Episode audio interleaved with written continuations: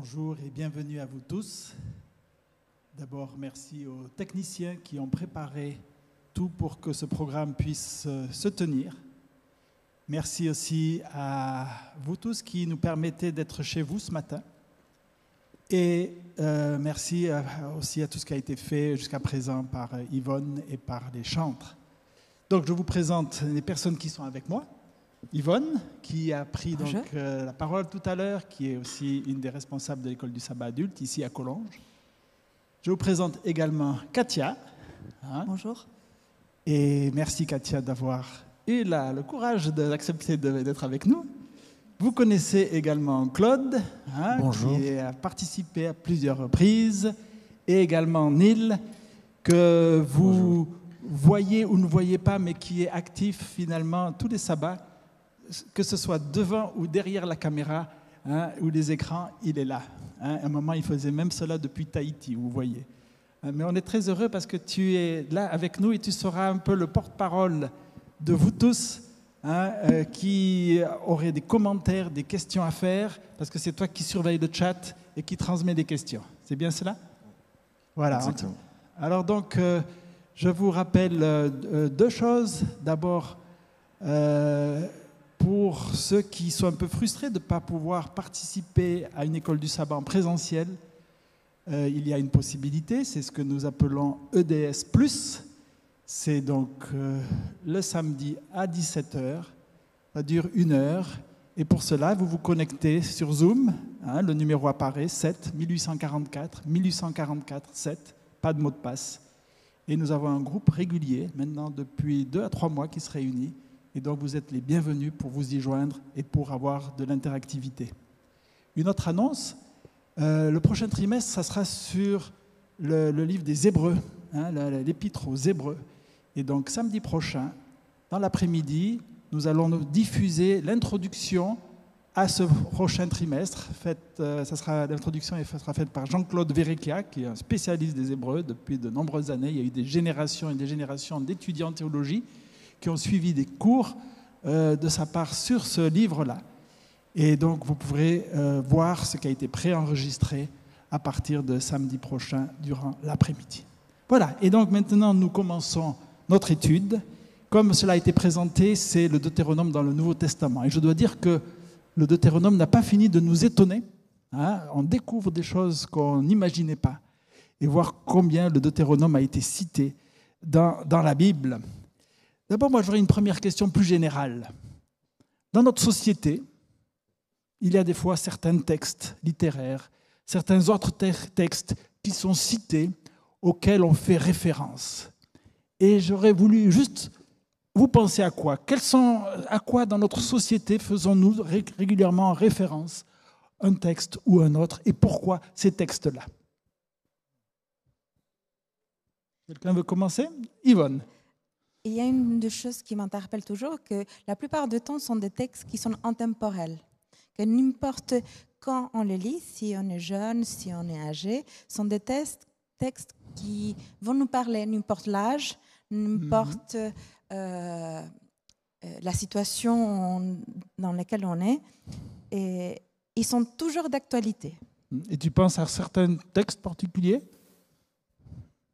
Moi, personnellement, bien sûr, ce qui me fait plus écho dans mon cœur, c'est la Bible. Oui. Mais euh, même il y a des philosophes ou des autres choses que, que dans, dans nos vies de tous les jours, dans un monde un peu plus séculaire, bah, sont des textes que des fois ont été écrits dans l'ancienneté et ils restent encore, comme Mm. des textes de Platon ou des autres choses.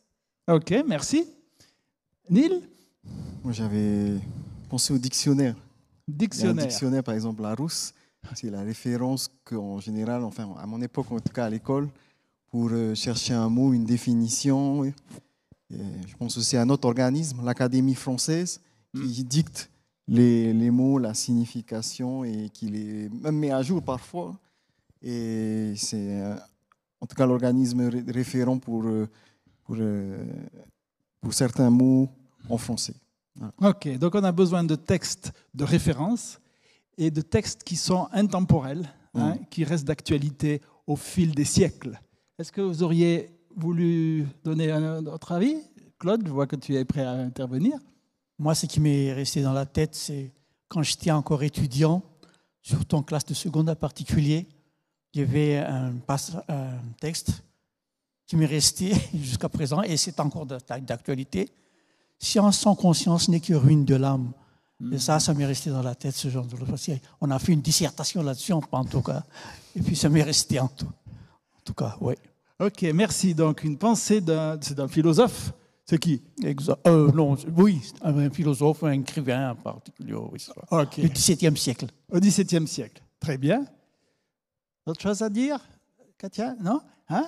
Euh, Donc, moi, j'avais pensé aussi, par exemple, Le Petit Prince. Hein on pense, quels que soient les pays, on va citer, on va penser au Petit Prince, ou dans certains pays, la Constitution, mais on voit toujours que ce à quoi on fait référence, c'est quelque chose d'abord qui donne un cadre, et en même temps, effectivement, qui passe au fil des âges. Hein. Ça fait un certain nombre d'années que tu as fait cette dissertation, mais encore aujourd'hui, c'est là. Hein exact. Ok. Alors, euh, nous voyons maintenant combien, dans la Bible, eh bien, nous avons le même phénomène. Et on a vu la semaine passée combien le livre du Deutéronome a été utile à d'autres épisodes de l'Ancien Testament. Juste pour se rappeler, quel a été l'impact du Deutéronome plus tard dans d'autres épisodes de la vie de, du peuple de Dieu?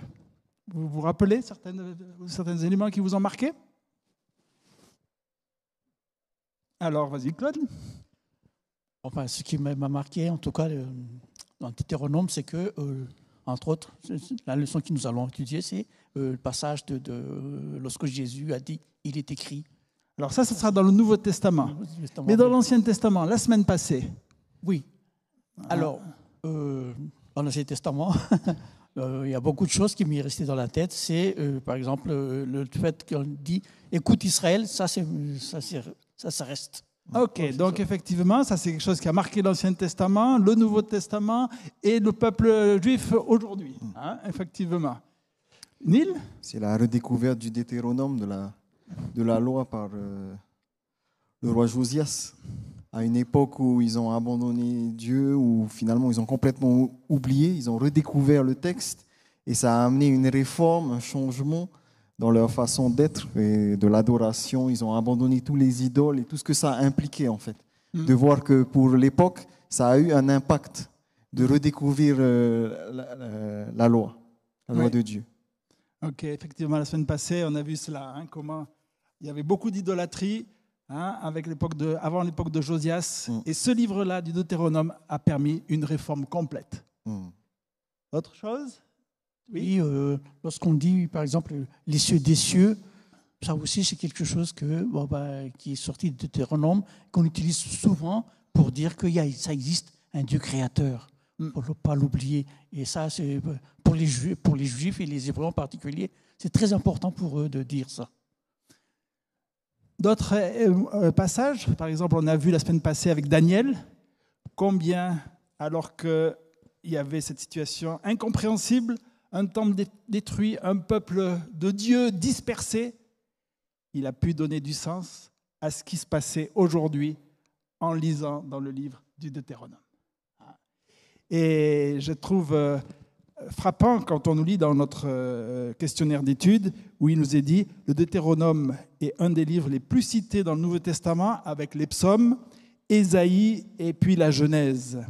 Alors pourquoi à votre avis, hein, j'étais étonné de lire cela, les psaumes, ça on, comprend, Ésaïe aussi, mais Deutéronome.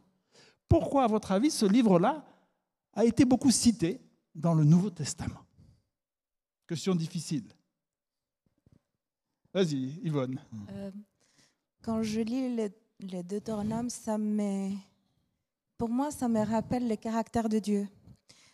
À plusieurs reprises et de plusieurs façons, c'est révélé la loi. La loi, c'est un petit miroir de qui est Dieu. Mm.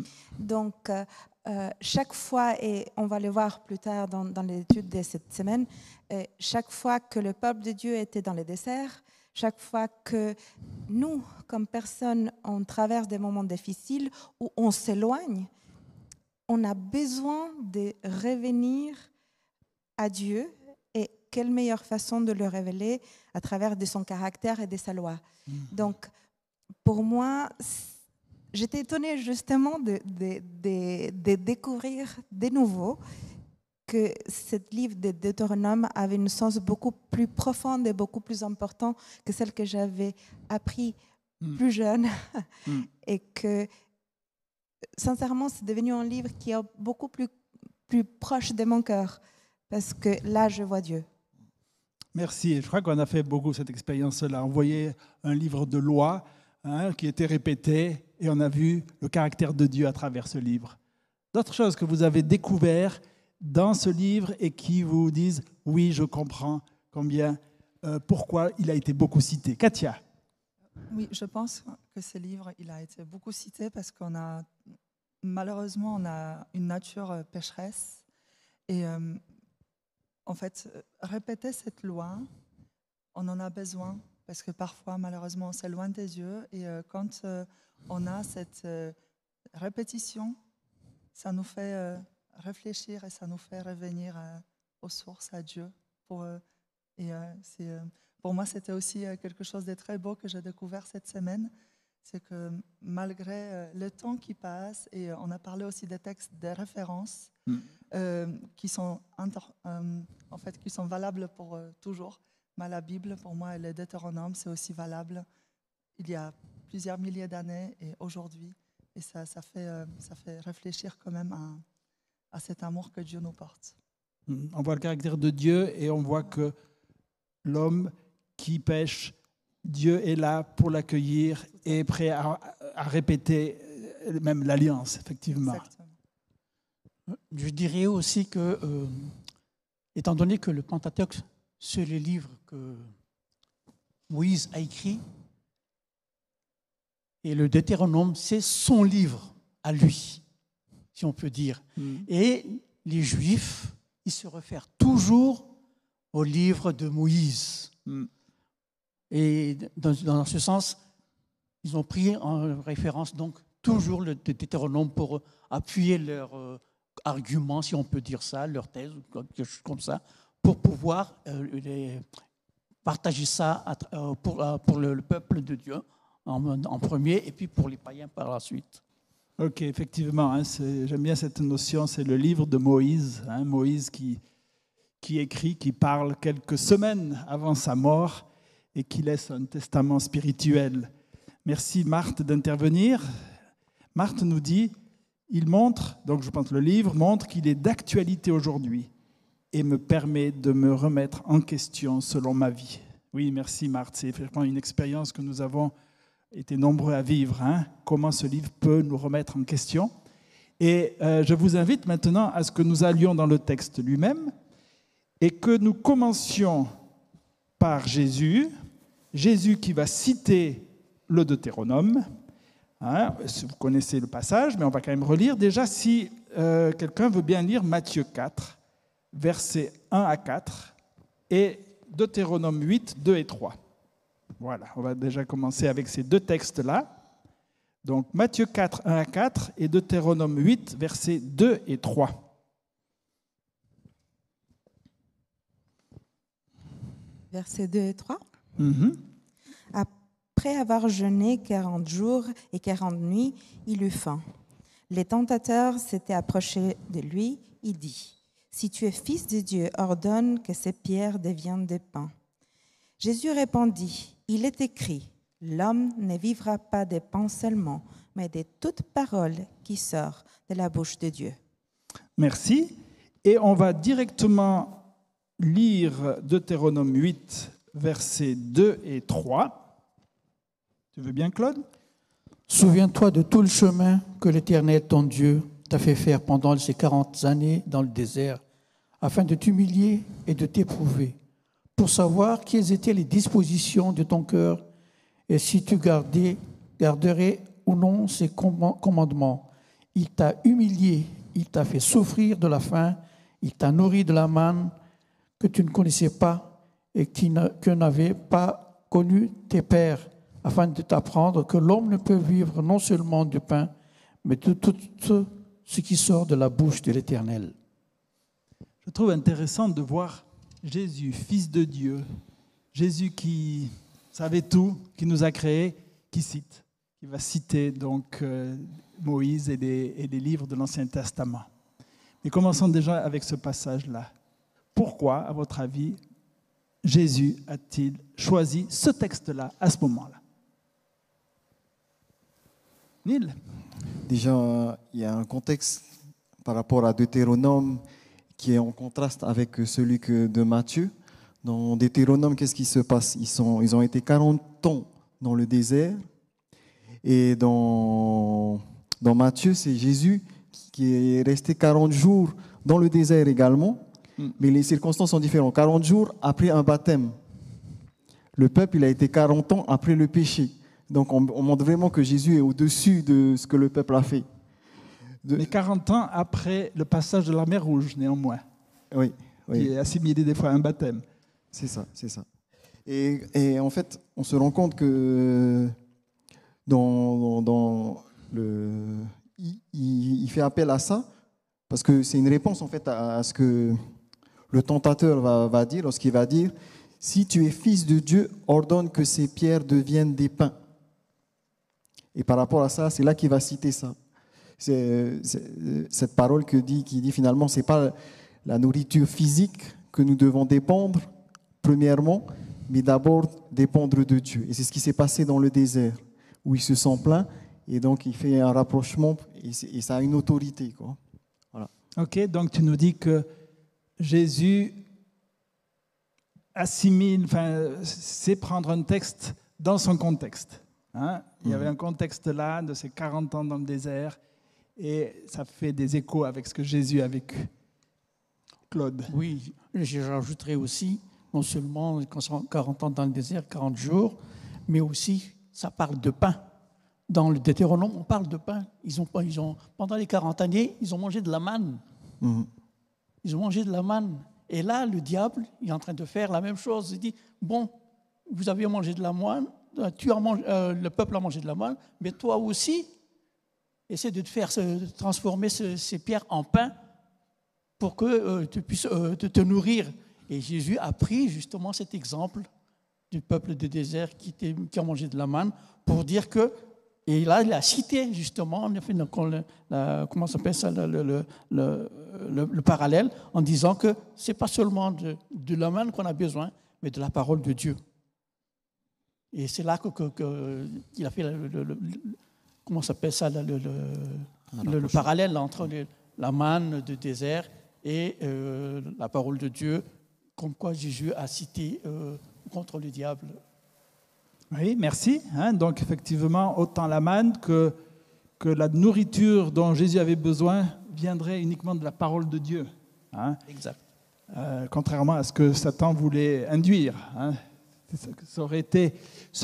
Quelle est la différence justement entre le moyen proposé par Satan et le moyen choisi par Jésus, ou le moyen auquel a été confronté le peuple? Hein, Il n'avait peut-être pas trop euh, le choix, mais enfin, c'était ce qu'il y a été. Quelle est la, différence entre ces deux approches-là? Satan essaie par tous les moyens de d'éloigner Jésus de Dieu. Ça, c'est le but. Il a essayé par moyen. Par contre, Jésus essaie par tous les moyens de se rapprocher de Dieu à travers la parole. Et je crois que c'était ça le, le plus important. Ok, effectivement. Donc, euh, si Jésus avait transformé lui-même les, les pains, tu nous dis, Il n'a pas besoin de Dieu en ce moment-là. il n'avait plus besoin de Dieu. Ouais, L'indépendance, une espèce d'autonomie par rapport à Dieu. Alors, euh, Yvonne, et après je vois que Neil a aussi quelque chose à dire. Satan met toujours la doute. Il l'a fait dans, les débuts, dans la jeunesse, en mettant la doute si euh, on est seul, si nous on peut, ou si Dieu est plus puissant et si Dieu est là. Euh, c'est un peu la même chose. Le peuple d'Israël, pendant des années, il s'est plaint. Et même s'ils avaient, tout et ils voyaient euh, les mains, et ils voyaient le, les nuages et le feu, ils doutaient toujours. Jésus n'a jamais douté. Il, il a, il a exprimé une certitude, quelque chose que n'a pas douté de lui, mais en plus de ça, il a mis tout sur Dieu, pas sur lui. Merci, effectivement, cette distinction. Alors, euh, euh, euh, Neil et après Katia. En fait, quand on regarde la tentation qui que le diable fait, quand il dit ordonne que ces pierres deviennent des pains, il y a comme un écho en fait avec l'expérience que va vivre euh, Moïse lorsqu'on va lui demander de parler au- à la pierre pour que avoir de l'eau. Donc l'idée en fait que je vois développée dans toutes les tentations, d'ailleurs pas qu'on dans celle-là, c'est que le diable veut qu'au lieu d'avoir la foi, on soit présomptueux. Il y, a, il y a une différence entre, entre présomption et foi. Et des fois, on est, on est entre les deux. C'est-à-dire que le diable dit, comme ça a été dit par notre frère Claude, c'est que euh, on, on veut, on veut des miracles, mais sans Dieu. Et l'exemple qu'il va donner, quand on regarde dans Deutéronome 8.3, par rapport à la manne, il va faire une comparaison avec ce qui s'est passé juste après qu'ils aient libéré de la mer, la mer morte à Massa, lorsqu'ils vont à, à Mara, avec la mer, qui était, avec euh, l'eau. Ils vont demander un miracle à Moïse, mais ils sont en, en doutant finalement que Dieu pourvoit aux besoins. Ok, donc il y a deux éléments. Claude nous dit il y a la notion de vouloir agir de ses propres forces, hein, en autonomie devant Dieu, en s'éloignant de Dieu, et puis vous nous dites avec foi ou sinon avec le doute. Katia, Oui, moi, ce euh, ce qui m'a- en fait, ce qui m'interpelle aussi dans ces textes, c'est, euh, en fait, c'est si tu es le fils de Dieu. Mm. Donc là, pour moi, Satan, il diminue vraiment grandement la, gloire de, Jésus, sa mission, et il veut, pour moi, vraiment, il veut l'atteindre au niveau de sa chair pour euh, qu'il pêche contre Dieu. En fait, qu'il euh, qu'il se sépare de Dieu, donc il utilise, il détourne encore une fois la parole de Dieu, et il veut atteindre le Fils de Dieu pour, euh, pour qu'il qu'il s'éloigne et qu'il qu'il cède au, au péché. oui, alors effectivement, de nouveau le doute et aussi le fait, comme tu dis, de, de diminuer la gloire et l'honneur de, Jésus. ça, si Ah. tu es le Fils de Dieu, c'est, euh, il met encore un doute euh, dans, dans la parole de Dieu. Ok, merci. Alors, euh, je vous invite à voir justement la deuxième tentation qui va... Non, quand même, j'aurais... Oui, on va faire ça, puis après on, on va ça. La deuxième tentation. Alors, on va lire les versets 5 à 7, déjà dans Matthieu 4. Hein, euh, qui veut lire Tu veux dire, Katia? Et le diable le transporta dans la ville sainte, le plaça sur le haut du temple et lui dit, Si tu es le Fils de Dieu, jette-toi jette-toi en bas, car il est écrit, il donnera des ordres à, ses anges à ton sujet, et ils te porteront sur les mains, de peur que ton pied ne heurte contre une pierre. Jésus lui dit, Il est aussi écrit, Tu ne tenteras point le Seigneur ton Dieu. Merci. Hein, Et c'est quand même incroyable, je n'avais vraiment pas remarqué que pour les, chaque tentation, c'est un texte du Deutéronome que Jésus va citer. Nous allons le lire. Deutéronome 6, euh, verset 16. Deutéronome 6, verset 16. Vous ne tenterez pas l'Éternel, votre Dieu, comme vous l'avez tenté à Massa. Alors, euh, quand on lit ça, euh, forcément, on veut se dire, mais qu'est-ce qui s'est passé à Massa? Donc, je vous invite à lire aussi dans Exode 17, les versets 1 à 7. Exode 17, versets 1 à 7. Que s'est-il passé à Massa? Qu'est-ce que ça veut dire Vous avez tenté Dieu à Massa? Euh, Bien livre? Oui, de- Exode 17, versets 1 à 7. Toute l'assemblée des enfants d'Israël partit du désert de Sin, selon les marches que l'Éternel leur avait ordonnées. Et ils campèrent à Réphidim, où le peuple ne trouvait un point d'eau à boire. Alors le peuple chercha querelle à Moïse. Ils dirent, Donne-nous de l'eau à boire. Moïse leur répondit, Pourquoi me cherchez-vous querelle? Pourquoi tentez-vous l'Éternel? Le peuple était là, pressé par la soif, et murmurait contre Moïse. Il disait, Pourquoi nous as-tu fait monter hors d'Égypte pour me faire mourir de soif avec mes enfants et mes troupeaux? Moïse cria à l'Éternel en disant, Que ferai-je à ce peuple? Encore un peu, et ils me lapideront. L'Éternel dit à Moïse, passe devant le peuple et prends avec toi les des anciens d'Israël. Prends aussi dans ta main ta verge avec laquelle tu as frappé le fleuve et marche. Voici, je me tiendrai devant toi sur le rocher d'Oreb. Tu frapperas le rocher et en sortira de l'eau et le peuple boira. Et Moïse fit ainsi aux yeux des anciens d'Israël. Il donnait à ce lieu le nom de Massa et Meriba, parce que les enfants d'Israël avaient contesté et parce qu'ils avaient tenté l'Éternel en disant, l'Éternel est-il au milieu de nous? Ou n'est-il pas? Merci, merci Claude. Alors c'est vrai, on a besoin de comprendre pourquoi Jésus, alors que Satan lui dit Jette-toi depuis le haut du temple, va faire référence à cet épisode et aussi à cette, utiliser cette phrase Tu ne tenteras pas le nom de l'Éternel ton Dieu. Qu'est-ce que ça veut dire? Qu'est-ce que ça voulait dire à cet épisode-là, à Massa Tenter Dieu. D'abord, Dieu, non. Jamais tenté, en tout cas. Oui. Mais par contre, dans l'esprit hébraïque, et c'est là qu'on y entre dans le temps, dans l'esprit hébraïque, ils utilisent ce terme pour dire, et la réponse à ça se trouve justement au verset 7, tout, au, tout en bas. L'Éternel est-il au milieu de nous ou n'est-il pas? N'est-il pas? Ça veut dire donc mettre en doute la personne de Dieu. Ok, donc pour toi, tenter Dieu, hein, c'est mettre, en, doute la parole de Dieu. Mettre à l'épreuve. Mettre à l'épreuve. Hein, tenter ou, mettre à l'épreuve, ce sont des synonymes. Hein. Neil? Juste pour. Euh, quand on regarde bien les tentations du diable, ont quand même référence au, au, au, Deutéronome dans le sens où, dans la première tentation, il va dire Mais Dieu, il a déjà fait un miracle, il a, il a donné du pain, il pourvoit. Dans la deuxième, c'est pareil, il va citer, il va citer une parole de Psaume 91, un texte qu'on cite souvent, hein, pour dire que l'Éternel, l'ange de l'Éternel campe autour de ceux qui, qui, le craignent, pour dire également que c'est dans ce même texte qu'il va dire, qui va dire ce que le diable va dire, à savoir que si tu sautes, les anges vont venir, et, et donc Jésus va répondre à, ça en, réexpliquant vraiment ce qu'est-ce que ça veut dire. Parce que le, je crois qu'il y a trois problèmes que, que, qui, sont présents dans le texte. Premièrement, c'est que le diable va demander, tout, je reprends le, premier, hein, à, Jésus de rompre son jeûne.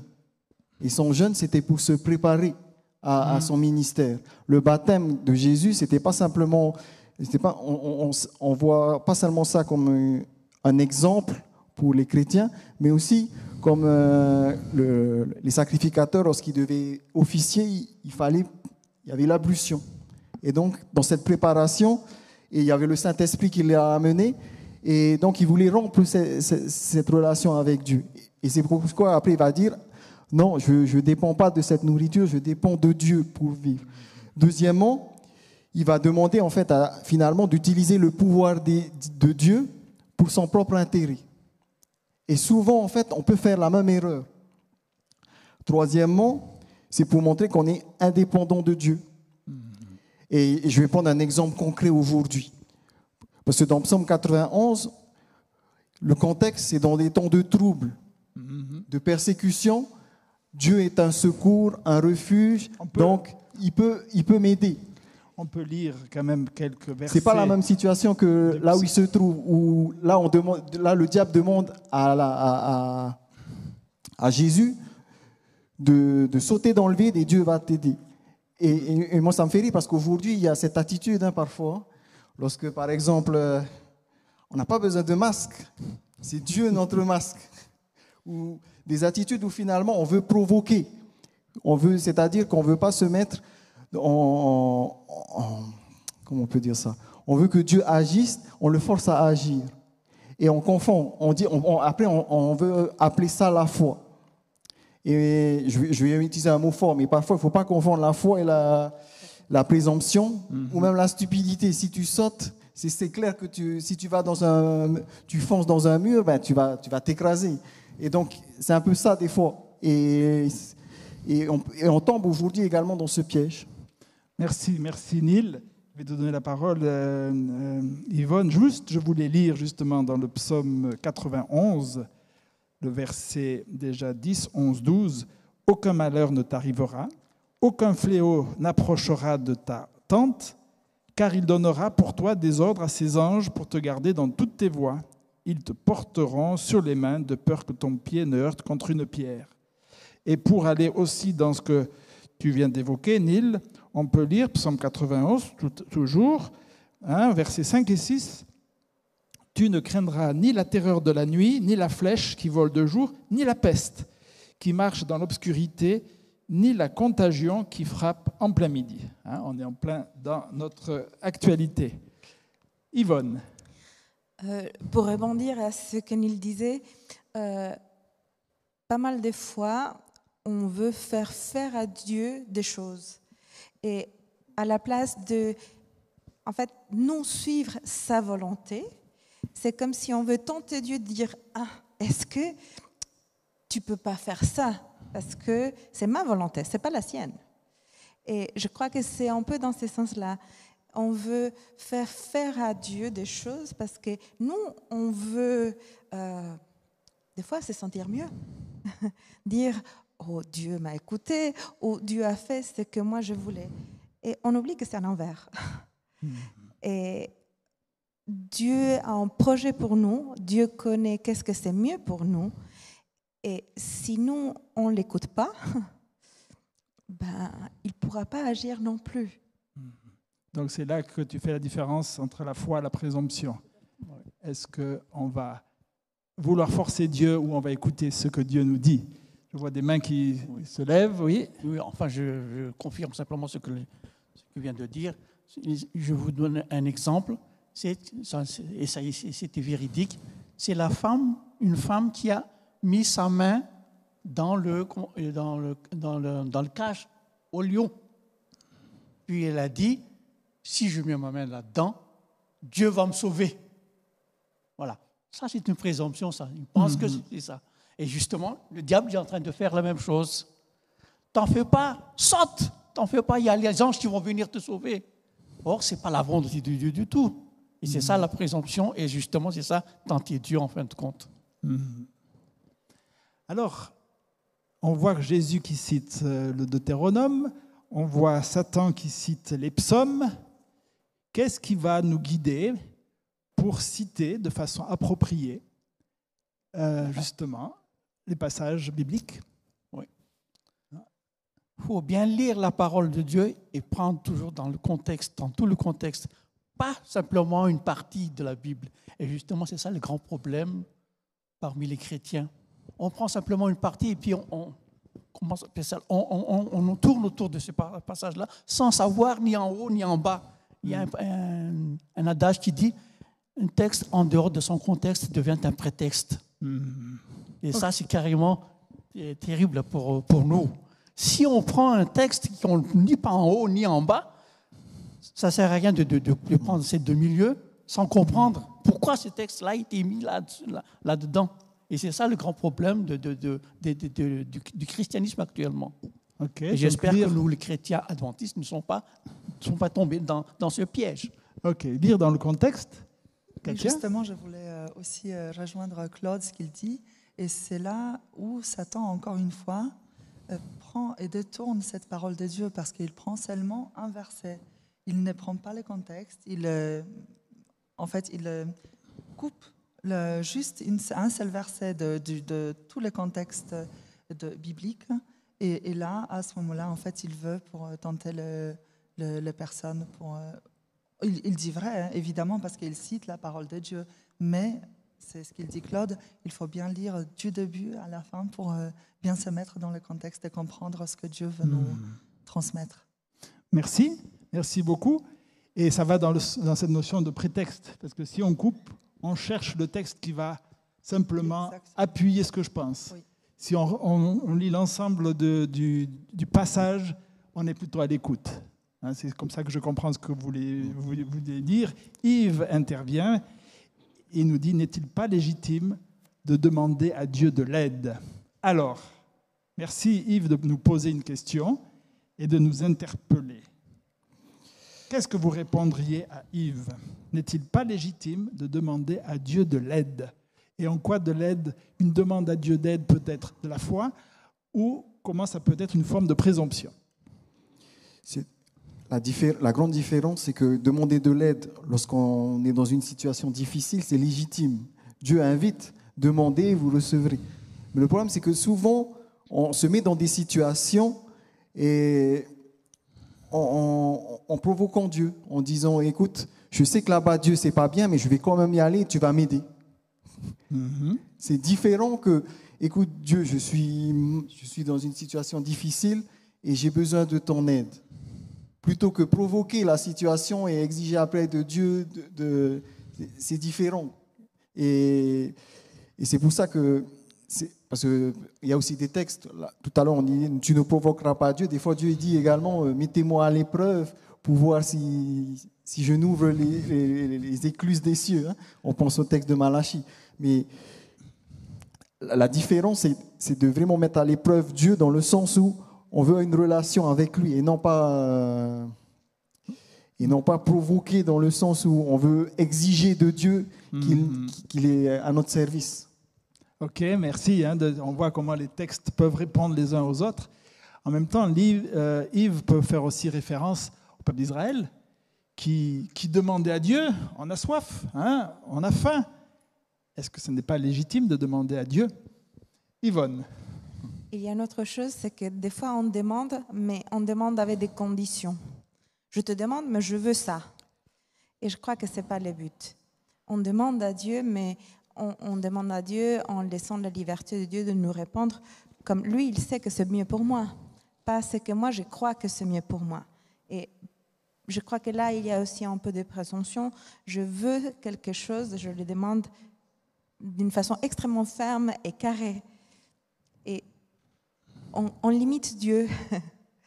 on ne le permet pas vraiment de, de- de nous montrer son amour, parce que la plupart du temps, ce qu'il veut nous donner est beaucoup plus large et beaucoup plus merveilleux de ce que nous on demande. Mhm, ça me plaît ce que tu dis finalement, quand on dit à Dieu ce qu'on attend de lui, on limite Dieu. Hein, je trouve ça une belle, un beau résumé. Oui, si on se réfère donc à ce passage de, de- du peuple d'Israël, c'est que ils ont carrément soif, mais ils se posent la question, mais alors Dieu, qu'est-ce qu'il fait Pourquoi il ne nous aide pas? C'est ça la, la tentation. Mais Dieu leur, donne quand même la réponse, mais ce que Dieu veut, c'est que c'est lui qui prend l'initiative pour donner la réponse au peuple d'Israël, mais c'est pas le peuple d'Israël qui demande, qui cherche, comment ça s'appelle ça, qui, qui commande Dieu. Voilà le terme que je cherche, qui commande Dieu. Et ça, c'est ça le- le- le ver- le- la signification de tenter l'éternel en fin de compte. Commander Dieu et dire si tu ne fais pas comme je te demande, alors ça veut dire qu'il y a un problème. hein. C'est pour ça qu'il pose la question, l'éternel est-il au milieu de nous ou pas? Alors j'aurais voulu qu'on prenne un moment encore pour approfondir la notion de l'homme vivra de toute parole qui sort de la bouche de Dieu. Hein, donc euh, ce qui a été cité tout à l'heure. Qu'est-ce que cela voulait dire? Je suis très interpellé. hein, dans, notre questionnaire, ils ont rappelé comment Jésus a cité les Écritures. Hein, avec les, les disciples d'Emmaüs, au lieu de dire c'est moi, si je suis Jésus, ou faire un miracle, non, hop, il va citer l'Ancien Testament. Qu'est-ce que ça veut dire? Pourquoi Jésus agit de cette façon-là? Alors qu'il était parole vivante, il va faire référence d'abord à la parole écrite, alors qu'il avait tous les droits et toutes les possibilités de se présenter comme la parole vivante. Pourquoi fait-il appel à la parole écrite Il ne faut pas oublier qu'il est homme. Vous voyez? C'est pas, euh, pas Dieu qui se manifeste, c'est l'homme qui se manifeste. Et ça, il voulait le faire, euh, transmettre ce- le fait qu'il soit homme au peuple, et à nous en particulier, enfin en général, pour que nous puissions prendre comme euh, image, comme, euh, pour l'imiter en, en quelque, en quelque sorte. Parce que lui, il a vécu avec la parole, donc nous aussi, on peut vivre avec la parole aussi. Et je crois que c'est ça que Dieu Jésus voulait transmettre en fin de compte. C'est pour ça qu'il a cité Deutéronome. Il a pris un passage qui est lui-même qu'il a, écrit. C'est lui-même qui a écrit ce passage, mais il voulait quand même le faire à travers l'homme. Mhm. C'est vrai que même Jésus ressuscité, hein, avec les d'Emmaüs, il est ressuscité. On peut dire qu'il n'est plus totalement homme. Enfin, oui, il est toujours homme, c'est un autre débat. Mais il va quand même faire référence. Hein. Oui Je crois que euh, c'est important de nouveau de, de, venir dans les contextes. Qui avait l'autorité vraiment dans ces contextes? Qui a l'autorité vraiment aujourd'hui aussi? Ce que la parole de Dieu. Et on ne peut pas contester la parole de Dieu. Mm-hmm. On peut nous contester, nous, comme des êtres humains. Il pouvait peut-être contester Jésus parce qu'il ne les connaissait pas vraiment et je ne sais pas si tout le monde voulait les connaître. Mais il ne pouvait pas contester la Torah. Mm-hmm. nous, on ne peut pas contester la Bible.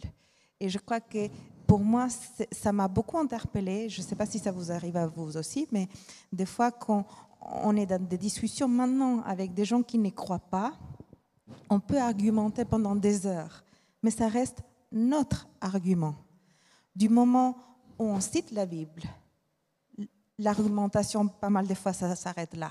Parce que mhm. l'autorité de la parole de Dieu surpasse tout. Mhm. Ok, donc effectivement, euh, Jésus avait les mêmes outils que nous, a choisi d'utiliser les mêmes outils que nous, la parole de Dieu, le texte, la parole écrite, et à nous de faire de même. Neil? Comme ça a été dit tout à l'heure, une question d'autorité. Donc euh, la parole de Dieu avait autorité pour le peuple. Deuxièmement également, c'est parce que aussi la parole, elle est l'accomplissement de, de, ce que Jésus représente aujourd'hui. Je me souviens d'une parole de Jésus, il va dire, vous sondez les Écritures car vous croyez avoir en elles la vie éternelle. Or, ce sont elles qui témoignent de moi. Et dans Matthieu, a, il y a souvent, il y a, on cite la Torah pour justement montrer que Jésus accomplit. Et d'ailleurs, on voit bien avec Moïse, il y, a, vraiment un contraste euh, pour montrer que Jésus est l'accomplissement et le dépassement de ce qui a été fait. Il dépasse, il demande pas, il, observe pas seulement la loi, il va au-delà. Vous avez entendu dire, moi je vous dis, il faut faire plus. Et, c'est ça qui est intéressant, c'est ça qui est bien avec Dieu, c'est que Jésus est vraiment, euh, dans notre leçon, on parle de vérité présente. Et je crois que c'est ça, c'est Jésus, il a appliqué à son époque la parole de Dieu. Et c'est pareil pour nous, lorsqu'on veut, c'est pour montrer que Dieu ne change pas dans, son caractère et que ça s'applique encore aujourd'hui. Merci, merci pour cela, effectivement, cette notion de vérité présente. Hein. Euh, tu nous as mis aussi à l'écran l'apport de Paul, hein. la différence entre présomption et foi, c'est que la foi nous élève la présomption. Hein? Comment vous comprenez? Je, suis interpellé. La foi nous élève et donc la présomption ne nous élève pas ou peut-être nous rabaisse. Pourquoi? Il y a Hébreu, Hébreu 11, je me souviens plus du verset. Or, sans la foi, il est impossible de lui plaire. Celui qui cherche Dieu doit croire qu'il existe et qu'il est le rémunérateur de ceux qui le cherchent. Souvent, en fait, on vient, c'était le cas par exemple dans Exode 17. Pourquoi est-ce qu'ils vont vers Moïse Pour se plaindre, querelle. Et souvent, on se plaint à Dieu, on cherche querelle, on cherche dispute, on veut revenir. On voit dans les versets précédents, en fait, que dans leur tête, ils veulent revenir en Égypte. Et c'est pour ça qu'ils vont chercher des excuses pour revenir en Égypte, et ils vont trouver ça. C'est pas dans le, dans le sens où Dieu, tu es pourvoyeur de mes besoins, eh bien, je, te fais confiance pour euh, l'eau. Mm-hmm. Non, ils cherchent querelle. D'ailleurs, c'est pour ça que le nom donné, la Massa et Meriba, c'est provoquer et provocation et querelle. Et souvent, on cherche querelle à Dieu parce qu'on ne veut pas le suivre. Et dans cette attitude-là, on ne peut pas parler deux fois. Non. Et on voit combien cela ne nous élève pas, effectivement. Mm. Claude? Il y a un passage de la Bible qui répond à cette question. C'est dans euh, Éphésiens chapitre, euh, oui, chapitre 6 et le verset 23 que la paix et la charité avec la foi soient données aux frères de la part de Dieu et de Père et du Seigneur Jésus-Christ. La présomption, c'est personnel. Par contre, la foi, ça vient de Dieu. C'est ça la différence. Donc, pour avoir la foi, il y avait une personne qui, qui avait, une fois, quand j'ai fait l'école du sabbat, qui m'a dit Moi, ce que je veux, c'est avoir la foi.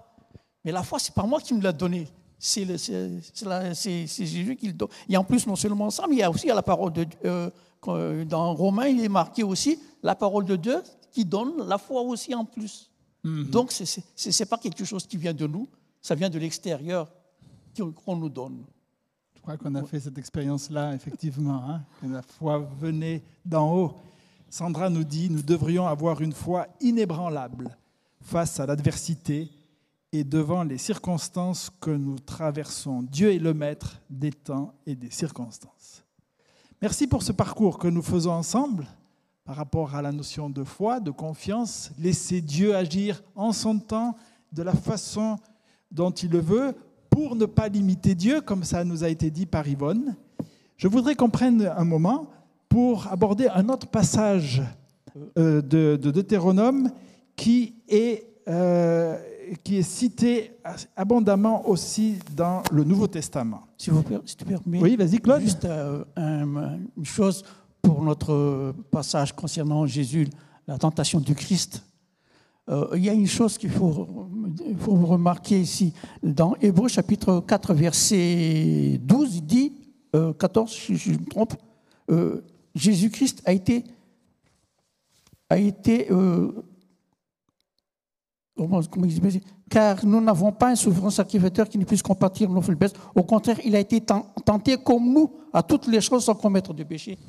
Donc tout le monde, tout ce que nous avons comme tentation, il a fait.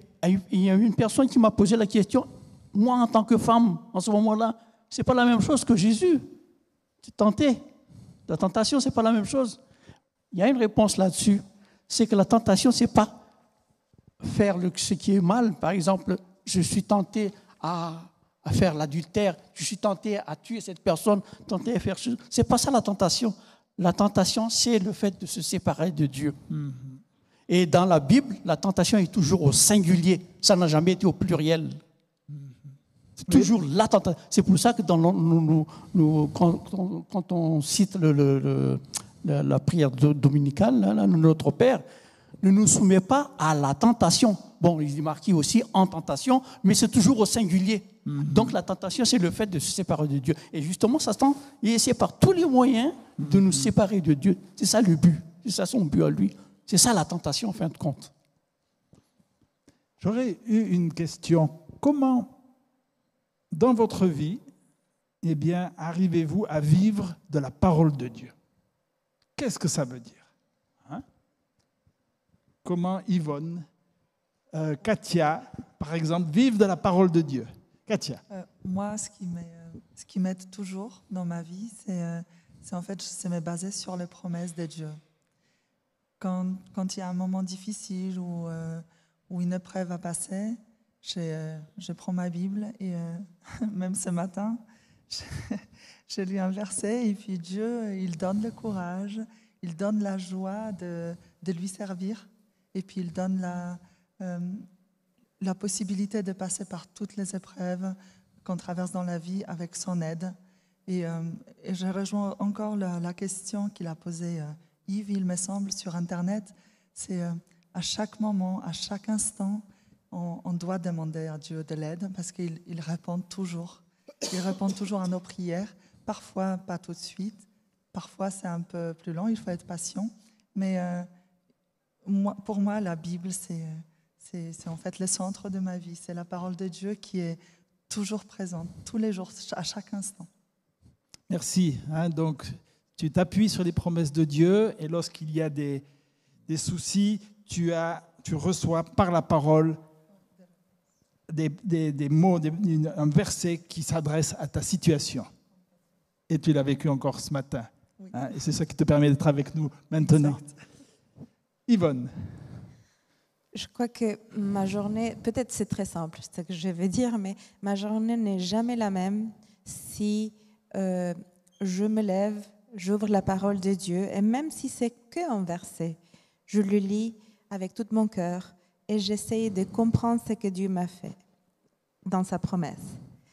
La même chose quand j'y vais dormir, je n'ai pas le même sommeil si je ne partage pas un moment avec euh, la réflexion de sa parole et ma prière. Ce moment que je passe avec Dieu n'a pas de prix, en tout cas pour moi, pour ma vie. Je, je, je me nourris pas De la même façon, je ne vis pas ma vie physique sans cette euh, vie spirituelle dans laquelle je partage du temps avec Dieu, autant pour, la, pour lire, autant pour, pour euh, réfléchir à ce que je lis et autant pour prier avec Dieu. Je crois que cet hum, temps de partage et d'étude de la parole, bah, ça m'aide, ou ça me maintient vivant. Donc, tu nous dis tes journées sont conditionnées par ce que tu as pu lire le matin et tes nuits sont conditionnées par ce que ce que tu as lu le soir. Oui. Neil. Ça répond un peu à la question de Paul qui disait qu'est-ce qui fait que, quelle est notre référence en fait? Et je crois que c'est bien de baser notre référence. euh, on avait parlé de ça au début sur la parole de Dieu parce que c'est quelque chose qui a, qui, a- qui- qui est encore qui a une réalité pour nous. Lorsque Dieu de ne pas penser simplement que je parle à Dieu, et, mais que Dieu également veut me parler.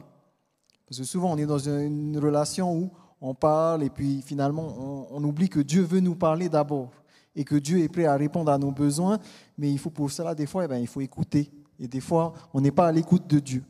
Pourtant, il veut, il est là, hein, mais on n'écoute pas. Donc, pour que la, la parole puisse nous nourrir, il faut ouvrir la bouche et les oreilles. hein. Exactement. Oui. Que ça veut dire pour toi, Claude? Vivre de la parole de Dieu. Vivre de la parole de Dieu, c'est carrément euh, progresser dans notre cheminement pour, euh, la, vie, éte- euh, pour la vie éternelle, c'est-à-dire donc pour le ciel en particulier, et avoir la relation permanente avec lui. Il y a deux choses qu'il ne faut pas oublier lorsqu'on on- on lit la parole de Dieu. C'est comme deux roues d'une charrette. Une roue, une roue c'est la parole de Dieu, c'est-à-dire faire l'étude, comprendre. Et l'autre roue, c'est la prière. S'il y, en a- si un des deux n'y est pas, on tourne en rond. Et ça, c'est pas bon. Il faut qu'il y ait la prière et la parole de Dieu qui vont ensemble. Sinon, on ne progressera jamais. Parce que, euh, parce que étudier la parole de Dieu, c'est bien, mais sans la prière, ça ne marche pas. Et c'est là qu'on a besoin du Saint-Esprit pour nous, ouvrir notre esprit, pour que nous puissions comprendre, avoir l'intelligence, la compréhension. Des fois, lorsqu'on lit la parole de Dieu, il y a quelque chose qui nous manque. Et pourtant, c'est marqué, c'est- marqué dans la parole de Dieu. Comme il dit, sur la scriptura, seule la parole. C'est-à-dire que tout ce que nous cherchons est tout dans la parole des, définitions, quoi que ce soit, les, significations, c'est tous dans, la, Bible. Il ne faut pas quitter la Bible.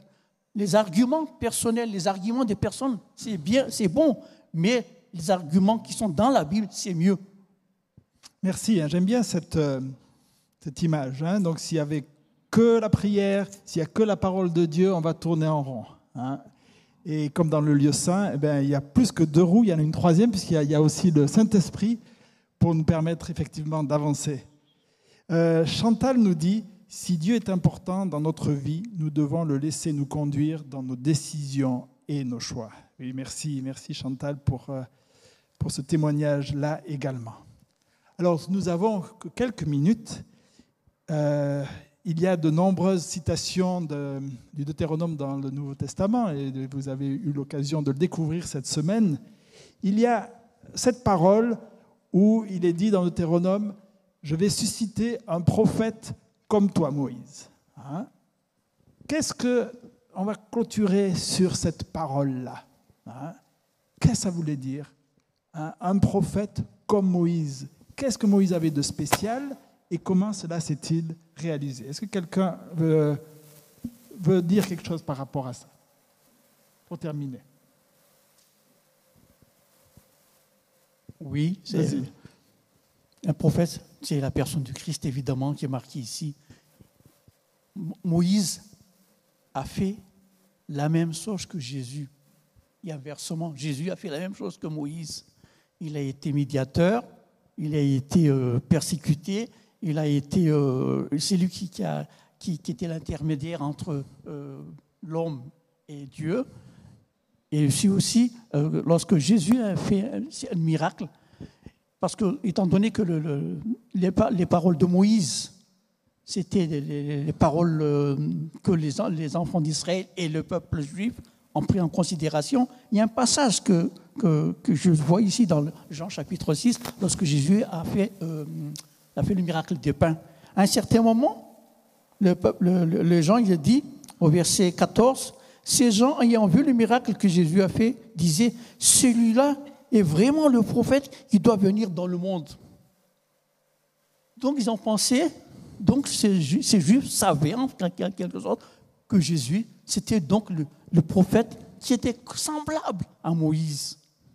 Et c'est ça que Moïse voulait transmettre, que vous en faites pas, il y aura un prophète qui est semblable à moi, mais encore plus élevé que moi. Et c'est la personne de Christ. Voilà, hein, donc on cite là Deutéronome 18, hein, verset 18, je crois, où effectivement on annonce le prophète, hein, un prophète très particulier, plus important encore que Ésaïe ou Jérémie, et réalisé par la personne de Jésus.